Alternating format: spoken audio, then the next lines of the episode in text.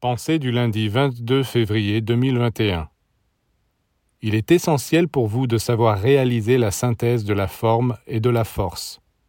Il faut protéger la forme pour qu'elle ne soit pas brisée par les forces spirituelles, et en même temps maintenir le feu de l'esprit pour que la forme soit sans cesse animée.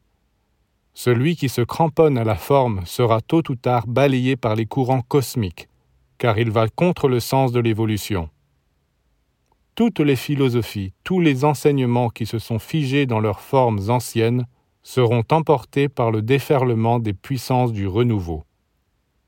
Tout doit se renouveler. Il n'y a pas d'abri sur la terre pour ceux qui ne veulent pas évoluer.